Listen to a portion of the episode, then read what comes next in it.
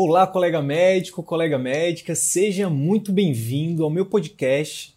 Aqui nesse canal eu vou compartilhar com você conhecimentos teóricos e vivências práticas sobre o tema empreendedorismo médico, o que a escola de medicina não ensina. O meu objetivo é te ajudar, contribuir para que você consiga exercer a medicina com mais excelência, aumentando o seu prestígio na sua área de atuação e assim obter um retorno financeiro compatível com seu esforço e no final de tudo isso, que você consiga alcançar uma qualidade de vida que poucos até hoje conseguiram. Olá, olá, boa noite. Sejam todos muito bem-vindos. Sou o Dr. Wildre Sidney. Sou o Dr. Arthur Ribas. Nessa live de hoje a gente vai falar sobre o quê, doutor Arthur? Sobre um treinamento para um dos grandes responsáveis pelo sucesso da sua clínica, que é a parte estratégica e tá aqui, ó, todo médico que abre o consultório particular, ele, querendo ou não, ele está diante de uma empresa. E toda empresa é necessária que exista uma mentalidade estratégica por trás, né? Alguém que vai tomar as decisões, os rumos daquela empresa.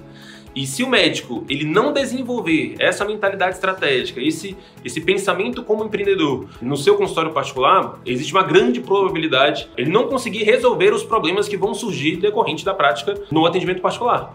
Então a gente defende que no atendimento particular existe todo um conjunto de outras regras que, quando, por exemplo, você está num plano de saúde, elas não, não são válidas, né? Então, é, no atendimento particular existe todo um conjunto de ações necessárias que você exerça, você deve beber em outras áreas do conhecimento, né, de marketing, gestão, comunicação, vendas, e que você precisa beber dessas áreas, implementar ações né, de captação, de encantamento, de fidelização de clientes, para você conseguir alavancar o seu consultório particular. Então, muito se fala aqui em treinamento de funcionários, treinamento de secretária, workshops, palestras, enfim, o médico participa de, muita, muita coisa da questão técnica, mas esse treinamento para essa mentalidade estratégica, que também tem um papel fundamental né, no sucesso do atendimento particular, o médico não faz. Então a nossa aula de hoje ela é voltada para isso, para esse, para o desenvolvimento, para o treinamento da sua visão estratégica, das competências, das habilidades ali estratégicas que você precisa ter para desenvolver o seu consultório particular. Exatamente. Pessoal, então assim, ó, vamos lá. Existe uma característica para a parte empreendedora, para a parte estratégica do médico, que é a característica de assumir o controle, né, dentro daquilo que você tem controle, obviamente, da situação. Então, é, a gente fala da proatividade, a gente fala que o médico no atendimento particular ele precisa ser proativo. É, ele precisa assumir o controle. E tem um, tem um conceito né, é, mais amplo dessa, dessa característica, que é a autorresponsabilidade. Quantos de vocês, quando encontram colegas médicos, é, enfim, algum colega de turma, ou mesmo, enfim, um colega no supermercado, em, e aí, como é que você tá? Tudo bem? Principalmente agora, nesse momento de crise. É, se, você for, se você for parar para analisar, Faz, faça exercício a partir de amanhã. A maioria dos colegas que, que você vai encontrar, eles vão reclamar. Eles vão, é, agora com esse negócio de crise, o consultório, é, enfim, não tem EPI, o governo não dá EPI, o, o, e aí começa a reclamar de tudo. Né?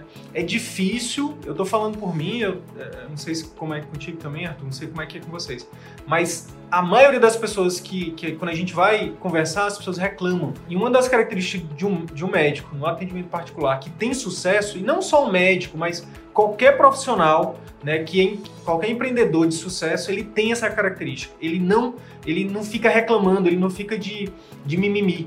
Ele realmente, ele para, pensa, vê o que está dentro do controle dele, vê quais são as ações, as atitudes, né, o que, que ele tem que fazer para ele resolver aquele problema. Né? O empreendedor ele é um resolvedor de problemas. Então, autorresponsabilidade é isso, é você realmente é, parar de reclamar, né? Não, não que a gente não possa reclamar, por exemplo, pô, se não tem EPI, a gente tem que reclamar mesmo. Agora, a gente vai ficar reclamando para sempre que não tem EPI ou a gente vai tomar alguma atitude? E a atitude a gente recomenda que se você tiver algum lugar que nem te oferece EPI, é porque é mais um sinal que você está no lugar errado, que você precisa construir sua independência através do atendimento particular. Mas então, olha só, existem três fatores né, que, que, que são, assim, são na verdade, são três exemplos de, de né? situações né? que médicos reclamam muito, principalmente por não estar tá no atendimento particular, ou por ter desistido do atendimento particular, ou por nem começar o atendimento particular. Que é o quê? Primeiro, ele fala assim: ah, mas eu até comecei, eu até. Mas, poxa, é difícil construir uma equipe. Poxa, a minha, a minha, a minha secretária ela não marca consulta para mim. Segunda coisa seria o quê? Poxa, a agência, eu até contratei uma agência de marketing, mas eles não estão trazendo paciente. E adesão também, né? E a outra coisa, a principal coisa, independente de ser no atendimento particular ou não, é quando, é quando o médico diz, é, mas o paciente ele não, não tá seguindo minhas orientações, não está seguindo recomendações médicas, né? Então, essas três, essas três reclamações são muito comuns. É claro que quando a gente fala de atendimento particular, inclusive no, nos nossos canais, os colegas, muitas coisas eles falam, ah, mas é, é, a gente perguntou recentemente qual sua maior, qual o seu maior desafio. E os colegas falam assim: ah, é porque é muito, é muito burocracia, é muito difícil, né? Não, ou então os impostos, são muitos impostos. Ou então, é, enfim, aí começa a colocar política no meio. Não, é porque nesse momento o, o governo que está, enfim. E, e, que a gente fala, é exatamente isso. Quando a gente vai no, no Trend Topics no Twitter, você vai ver lá que a maioria das pessoas estão reclamando. Ou de político A, ou de político B. E, gente, não tem problema, a gente pode reclamar, a gente pode ter partido político, a gente pode ter a ideologia que a gente quiser. Só que o que vai trazer resultado para nossa vida, seja pessoal, seja profissional, né? E a gente aqui está falando da parte profissional, é a gente assumir a nossa responsabilidade, né? Tanto pelas coisas boas, tanto pelas coisas ruins, como pelas coisas boas. Não é isso? Isso. Né? Se a gente for pontuar aqui esses três exemplos que a gente deu, né? A gente, a gente cita, né? Que são, a gente tem um conteúdo que são os cinco grandes erros né, os pensamentos ali errados ali do médico no atendimento particular e as ações erradas, né? E a gente e esses três erros são bem comuns, né? Que é exercer a prescrição de esperança, que é, é justamente é, você terceirizar totalmente para o paciente a responsabilidade. A, a responsabilidade de aderir ou não suas recomendações. O segundo, uh, o marketing de esperança, quando você simplesmente senta, abre o seu consultório, senta e espera os pacientes chegarem. E o terceiro ponto, você não, não tomar as medidas adequadas de recrutamento, treinamento dos seus funcionários. E aí, quando você não faz, não toma determinadas medidas, é, ações para essas três ações, para esses três pontos, você começa a reclamar. Você começa a, a, atribuir ao acaso, a terceiros, problemas que vão estar envolvidos ali na sua clínica, no seu atendimento particular e que vão muito provavelmente tirar a probabilidade de sucesso. Então, quando a gente não é ativo no processo de influência ali na adesão dos nossos pacientes, muito provavelmente a adesão é muito baixa, será muito baixa, né? Tem estudos ali mostrando que, pela organização, é, estudo da OMS, mostrando que a adesão terapêutica medica, uh, medicamentosa em países desenvolvidos é muito baixa, gira em torno de 50%. Imagine em países em desenvolvimento, imagine em situações onde você precisa modificar estilo de vida, o seu paciente não tem resultado, não tem, é, não adere às suas recomendações, ele não vai ter resultado, logo ele não vai lhe indicar. Então, se você é meramente passivo nisso, né, a probabilidade de você conseguir construir um consultório de sucesso é pequena. O outro ponto é a questão do marketing. E é né? é por isso que as clínicas, né, a gente tem uma, tem uma estatística do Sebrae que mostra que as clínicas médicas quebram, é, fecham as portas nos primeiros, 60% fecham as portas nos primeiros cinco anos. Né? E a gente atribui um dos fatores a essa, a essa característica em especial, né? A falta de proatividade, a falta desse pensamento, dessa característica do pensamento estratégico, né? De, de assumir, de focar no que você tem controle né? e assumir as rédeas da situação. Isso. Então, combater a prescrição de esperança, combater o marketing de esperança, né? Que é uma é basicamente você sentar e esperar o cliente chegar, né? Então culpar a agência de marketing, contratar uma agência de marketing e achar que tudo é a agência de marketing que tem que fazer, ou você, enfim, contratar qualquer pessoa para sua clínica, para o seu consultório e depois achar que é ela que tem que marcar consulta, trazer paciente para você. Então, tudo isso daqui, quando a gente está falando de uma empresa, de um consultório particular, nós que temos que tomar as rédeas, né? Nós que temos que assumir o controle dessas ações. Esse é, só, esse é um dos pontos que a gente quer trabalhar aqui hoje. É, quais são as ações que você pode tomar com essa mudança de mentalidade de passivo para ativo? Quais ações que você pode tomar para que você mude resultados? Eu não sei se você já prestou atenção, mas a gente sempre fala assim: aqui a gente fala sobre conhecimentos, habilidades e atitudes. Então a gente já falou de muito conhecimento aqui, tudo que a gente. É, nessa, só nessas primeiras oito lives, a gente já falou de muito conhecimento. A gente já falou de várias habilidades também, várias. E a, a, quando a gente fala de, desse, dessa mentalidade estratégica, né, da autorresponsabilidade, a gente está falando de uma atitude, que é o fato de realmente, frente a um problema, frente a, a um desafio, a gente é, não ficar passivo, a gente tomar uma atitude. Tem um livro que é, eu recomendo bastante, né, que eu li ano passado, que chama O Poder da Ação, do Paulo Vieira. É, e dentro do livro ele fala um pouco sobre a autorresponsabilidade. E uma das coisas que ele fala lá em relação à autorresponsabilidade é exatamente o conceito de perguntas poderosas.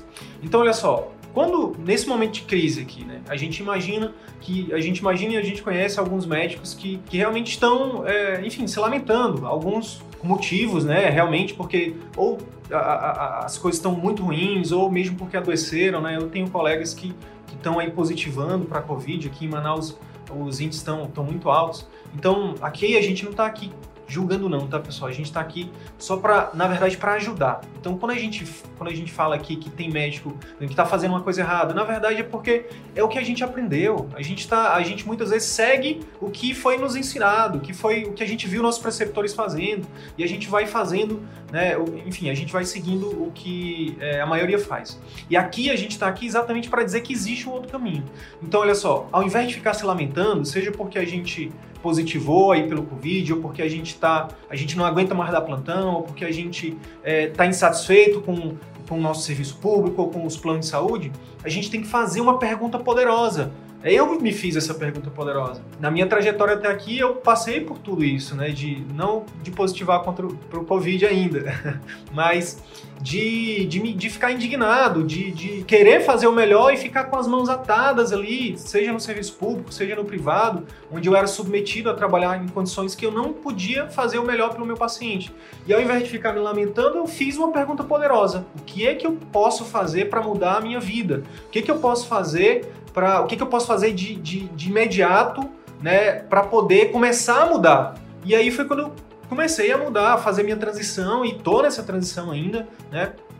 Mas a questão é perguntas poderosas. E aí, pegando esses três pontos que a gente trouxe aqui, para a gente não ficar apenas na filosofia, né? Que a gente tem que ser, que a gente tem que assumir controle, que a gente tem que ser mais proativo. A gente trouxe, a gente sempre vai buscar trazer teoria, mas também vai sempre vai buscar trazer conhecimentos práticos. Então, vamos pegar esses três pontos aqui que a gente fala que isso que é motivo de muita reclamação e mostrar para vocês aqui, sugerir algumas... Outras formas de pensar, outras, outras, formas de enxergar o problema. Né? E de agir também, né?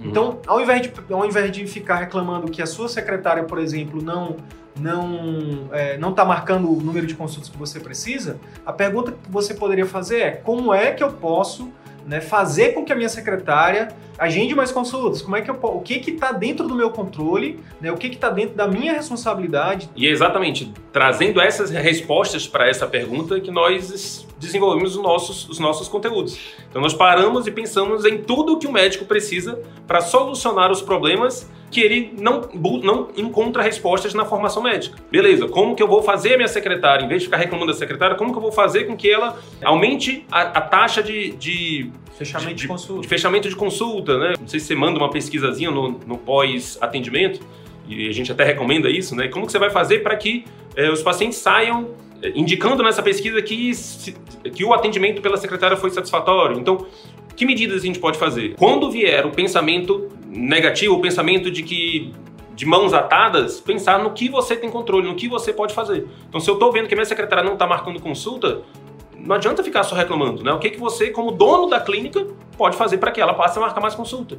É um treinamento? É, se você identificou que, enfim, fez treinamento, desenvolveu os programas, os procedimentos operacionais padrão e fez um treinamento com a sua secretária e ela mesmo assim não está executando, não está atingindo os objetivos, vale uma troca de funcionário. Isso é, um, isso é um ponto. Isso é um ponto, né? O que a gente quer trazer é sempre isso. O pensamento errado de quem reclama, de quem reclama, mais as possibilidades de pensar de uma outra maneira e já te trazer as ações, né? as possíveis ações necessárias para você agir e ter resultados diferentes.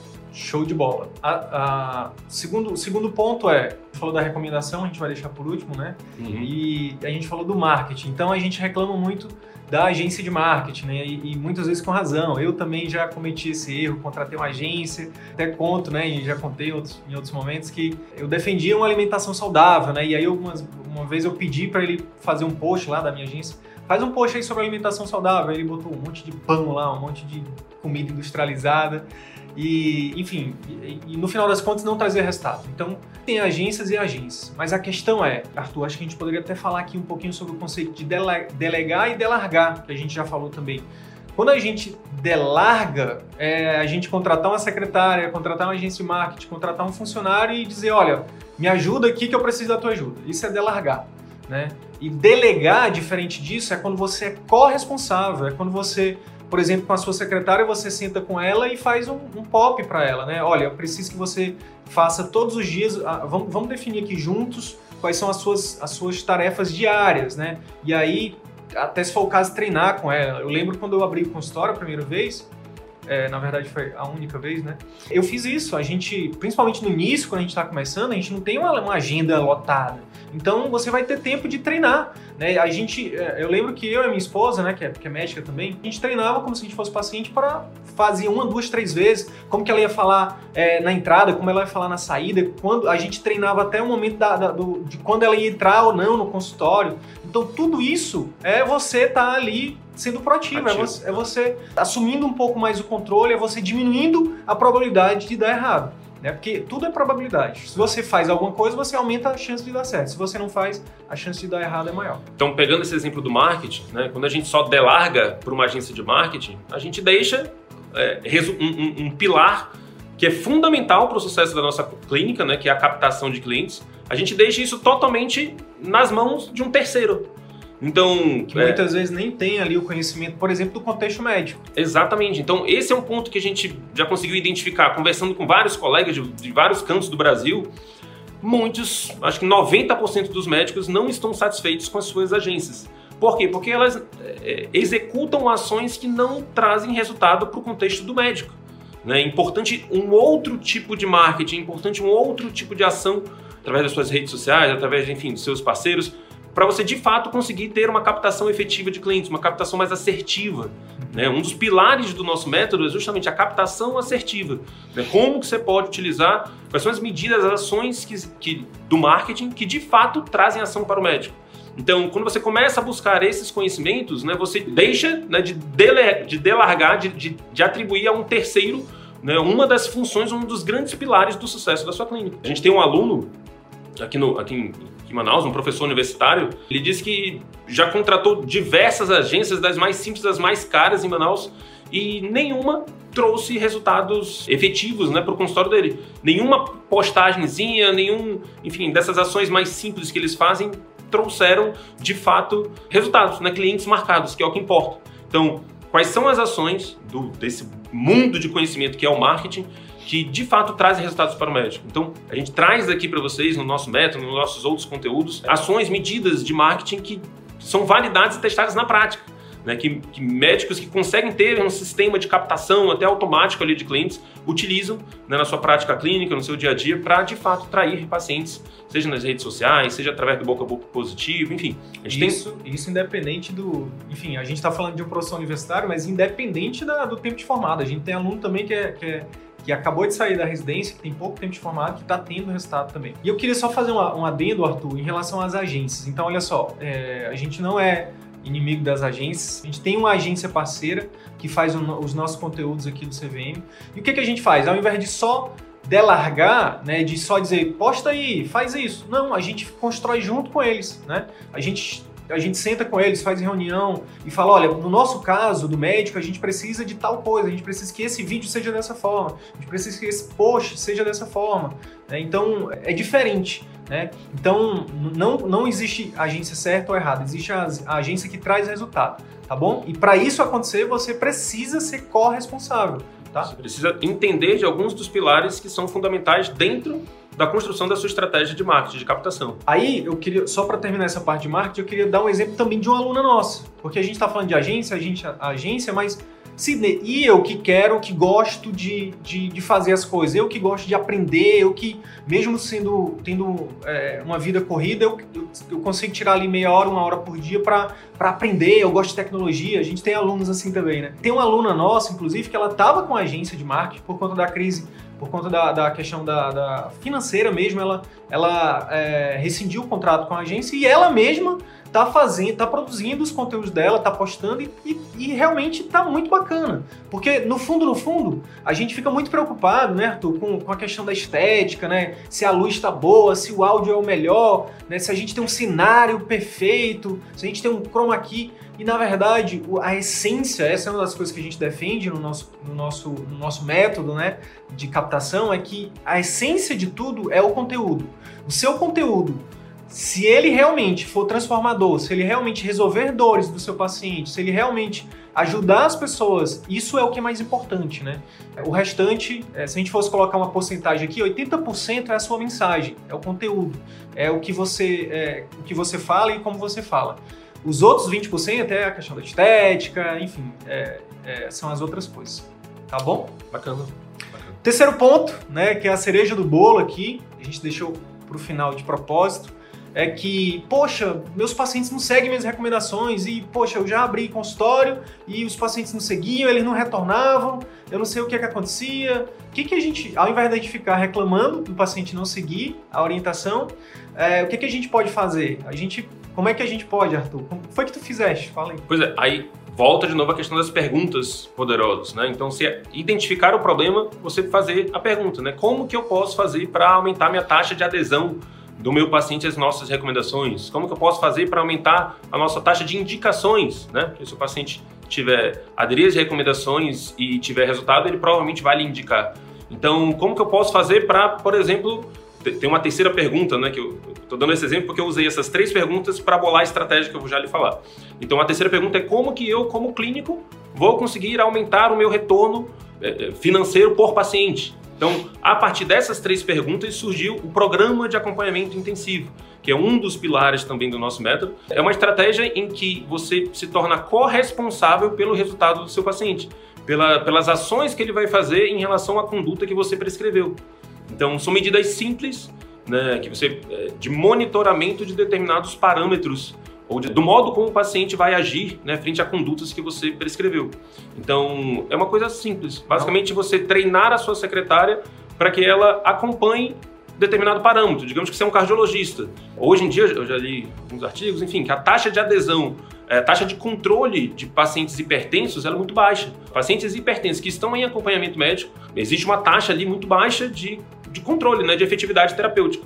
Se você é um cardiologista e você está ali no consultório particular, você tem uma estrutura ali, um, pelo menos uma funcionária que você possa treiná-la para fazer um monitoramento pós-consulta, você já aumenta a probabilidade desse cliente aderir suas recomendações. Tem um estudo. Ou de não desistir, né? É, tem um estudo que ele mostrou que pequena. que só de, mensa, de você mandar mensagens de texto para o seu paciente no pós-consulta, isso aumentava a adesão terapêutica, a adesão medicamentosa em até 50%. Então, são medidas simples. Você chegar com a sua secretária e falar: olha, depois de 7 dias, de 14 dias, de 20 dias, manda uma mensagenzinha para o meu paciente para saber se ele conseguiu encontrar medicação, se ele conseguiu iniciar a dieta, se ele conseguiu iniciar um programa de atividade física. Se teve alguma reação Se teve alguma reação ao medicamento, se ele conseguiu fazer uh, o exame, enfim.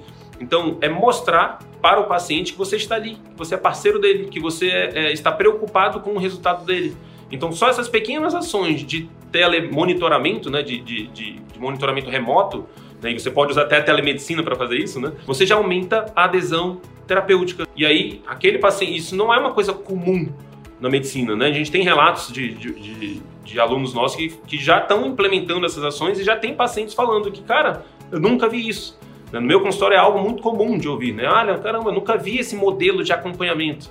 Você imagina um, um, um cardiologista, um endócrino, um, alguém que trabalha todo, com doenças longitudinais. É, né? todo, todo, todos os, os, médicos, que sejam cirurgiões ou pediatras, clínicos, se você a, trabalha com paciente com algum tipo de doença crônica, esse programa de acompanhamento ele é maravilhoso para você. É, e para quem trabalha com procedimentos ou cirurgias, ele também tem sua validade porque ele, você consegue é, trazer muito mais segurança para o paciente. Você ter contatos, é, você ter contatos com ele mais frequente antes do procedimento, né? mostrando todo um conjunto de, de vídeos educativos ou de ações ali de, no pré-operatório. E se no pós-operatório você também faz esse monitoramento desse parâmetro, seja de ferida operatória, seja de secreções, seja de evolução de dor, seja de, enfim. Então, As próprias reações adversas também, né? Complicações. Enfim, enfim se você faz um, executa um programa desse, você consegue é, aumentar a adesão terapêutica, você consegue cobrar um pouco mais por isso, né? não tem nenhum, tem nada impeditivo de você cobrar um pouco a mais por, por um programa de acompanhamento mais de perto, você consegue aumentar a taxa de indicação. Porque a indicação está diretamente relacionada ao grau de encantamento do seu cliente, ao grau de superação de expectativas do paciente. Como isso não é algo comum da medicina, como raramente ele vai passar por essa experiência em outros consultórios, em outros colegas, você vai atingir esse, esse, esse limiar ali de encantamento. E todo paciente encantado, ele se torna um propagador da sua marca. Ele se torna alguém que vai falar bem de você para os quatro cantos do mundo e vai te trazer novos pacientes. Então, você vê que é, é, um, é, um, é um switchzinho, é uma mudança de, de, mentalidade de enxergar esse problema que te faz pensar em estratégias diferentes. Então, tudo isso aqui que a gente está falando já foram estratégias que nós bolamos para ajudar os médicos a enfrentar esses problemas mais comuns. Nós já tivemos esse trabalho né, de trazer essas várias áreas do conhecimento, de gestão, de marketing, comunicação, de vendas, para solucionar esses, esses problemas mais comuns né, que o médico enfrenta e que impedem que ele tenha sucesso no atendimento particular, né, que faz com que aquela taxa de 60 do Sebrae de que 60% das clínicas fecham em 5 anos. Então, está dando exemplos aqui, mas só de você mudar essa mentalidade de enxergar o que está acontecendo com um problema para pensar nas possíveis soluções, né, em perguntas para que você direcione ações de solução daquilo, isso já muda bastante seus resultados. Show de bola. Arthur, e aí é, é importante também falar para os colegas o seguinte: a gente já falou aqui que a gente fez alguns cursos, a gente faz parte de uma mentoria de marketing, eu estudei muito comunicação, tu fizeste curso de gestão, fiz algumas consultorias de vendas. Mas e o programa de acompanhamento? Fez algum curso? Fez alguma formação para isso? Como é que foi? Basicamente, esse compilado, né? A, a criatividade é, é, um, é, uma ferramenta interessante, né? A, o conceito de criatividade é basicamente você tem um, um, mentor nosso que ele fala que, na verdade, ele chamaria essa palavra de combinatividade. A criatividade é basicamente você combinar várias áreas de conhecimento para resolver problemas. Então, mais cedo, né, a gente falou do T, né, dos, dos conhecimentos. O médico ele foca muito no conhecimento especialista, né, do conhecimento de prevenção, diagnóstico e tratamento de doenças. Tudo bem, tá excelente. A gente precisa de especialistas para melhorar o mundo. Só que no atendimento particular a gente precisa de outras áreas de conhecimento.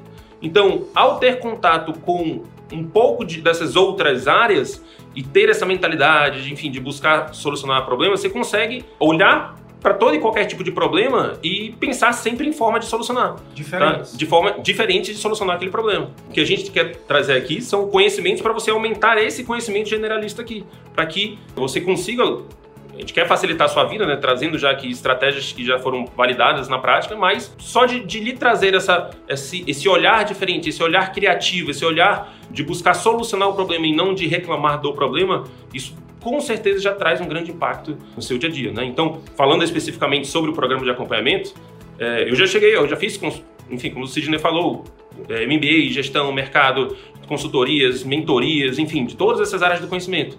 Mas o programa de acompanhamento em si foi algo que eu criei da minha cabeça. Você não vai encontrar cursos por aí de programas de acompanhamento, de pós-consulta.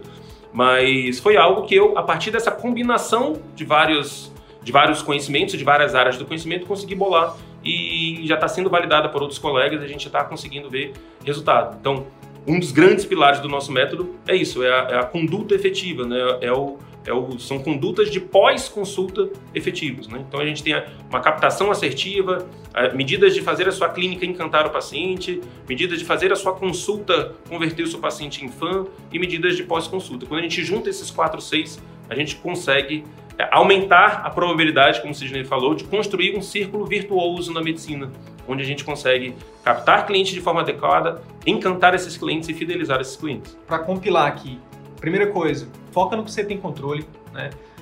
assuma a responsabilidade, assumir a responsabilidade é muito massa, sabe, gente? Por quê? Porque o que quando as coisas dão errado, beleza, a gente fica triste. Existe outra máxima, né, do mundo do empreendedorismo que não existe fracasso, só existe aprendizado. Né? Ou, então... você, ou, você, ganha ou você aprende, não existe fracasso. Né? Então, quando a gente assume, quando a gente tem essa mentalidade de, de exatamente essa, né, de que a gente sempre ganha, ou a gente ganha ou a gente aprende, é, tá tudo bem. E isso vale para qualquer coisa da vida, para qualquer área da vida. Terceira coisa, é, no atendimento particular, você precisa ter uma, ser corresponsável. Você precisa ser corresponsável pelos seus funcionários, ser corresponsável pelo seu cliente, ser corresponsável por tudo, né? Então, você tem que entender que para tudo acontecer, você tem que estar tá participando. Então, esse negócio de, ah, não, mas eu, meu negócio é só sentar e atender. Sentar e atender, ou então só quero operar, só quero abrir, só quero chegar no centro cirúrgico, está tudo pronto, eu abro, fecho e vou embora. Tudo bem, você pode até fazer isso, mas no atendimento particular você vai ter dificuldade, tá? Queria terminar então essa essa live com contando a história, um pouquinho da história de um grande homem, de um grande empreendedor porque eu, particularmente falando, entendo que empreender não está relacionado só, por exemplo, com iniciativa privada. A gente precisa, por exemplo, de pessoas empreendedoras em todos os lugares da sociedade, seja no serviço público, seja no governo, seja, enfim, em todos os lugares, né? E um grande empreendedor que deixou um legado muito grande pra gente foi o Nelson Mandela. E eu não sei se vocês já viram o documentário dele, se vocês já leram o livro dele, se vocês sabem da história dele, mas o Nelson Mandela ele ficou preso por 27 anos. Tudo isso antes de se tornar o primeiro negro a se tornar presidente, né, lá na África do Sul. E por que, que eu quero falar dele aqui? Porque a gente está falando aqui de autorresponsabilidade, a gente está falando aqui de assumir a responsabilidade, né, de ser proativo, de ter uma mentalidade de estratégica, de ter uma mentalidade empreendedora. O Nelson Mandela ele tinha todos os motivos para reclamar, tinha todos os motivos para lamentar, afinal de contas ele ficou uma, uma, grande parte da vida dele preso. Mas só que ao invés disso, né, o que, que ele fez? Ele aproveitou o momento para melhorar a mente dele, para melhorar as ferramentas dele, né? Foi isso que fez com que ele fosse ovacionado até pro, pro pessoal da, da, da, própria prisão, né? Então, e ele saiu e, enfim, fez todo o movimento que ele fez e, e foi um dos responsáveis pelo fim do apartheid lá na África do Sul. Então, a mensagem é exatamente essa. Gente, problemas, obstáculos, crises a gente sempre vai ter, seja no âmbito profissional, seja no âmbito pessoal. A questão é o que, que a gente vai fazer, como que a gente vai reagir frente a essa crise, como que a gente vai reagir frente a esses problemas. Então, a gente está aqui para compartilhar com vocês a nossa contribuição. Né? A gente está fazendo a nossa parte, a gente está aqui como corresponsáveis por te ajudar né, a, a, a, ter mais sucesso, a ter mais realização, a resgatar, não é, Arthur, a, os tempos de glória da profissão médica. Não é isso? Isso de, do tempo que o médico ele era bem remunerado, que ele tinha prestígio porque ele realmente atendia o paciente ali com mais tempo, né? De quando o médico ele, ele realmente era apaixonado né, pela medicina. Então, esse é o nosso objetivo aqui e, e é isso. Essa era a história que eu queria contar. Então é isso. Se de alguma forma esse conteúdo agregou algum valor para a tua carreira médica, eu vou te fazer dois pedidos. O primeiro é que você compartilhe esse episódio com seus amigos médicos, pelos grupos de WhatsApp, nas suas redes sociais. E o segundo pedido é que você visite as minhas redes sociais, o Instagram, o Facebook, o YouTube. Procura lá Dr. Wilder e Sidney Guimarães. Você vai ter acesso a muito mais conteúdo sobre empreendedorismo médico que a Escola de Medicina não nos ensina. Beleza? Até o próximo episódio. Valeu!